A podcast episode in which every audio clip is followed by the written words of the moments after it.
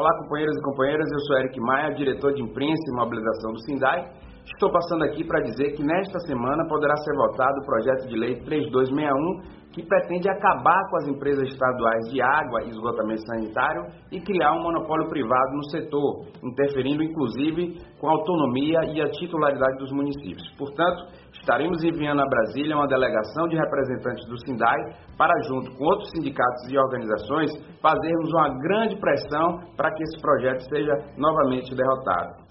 A nossa expectativa é conseguirmos colocar nas galerias do plenário da Câmara dos Deputados na terça-feira, dado que o projeto poderá ser votado, centenas de trabalhadores e trabalhadoras vindo de várias regiões do país.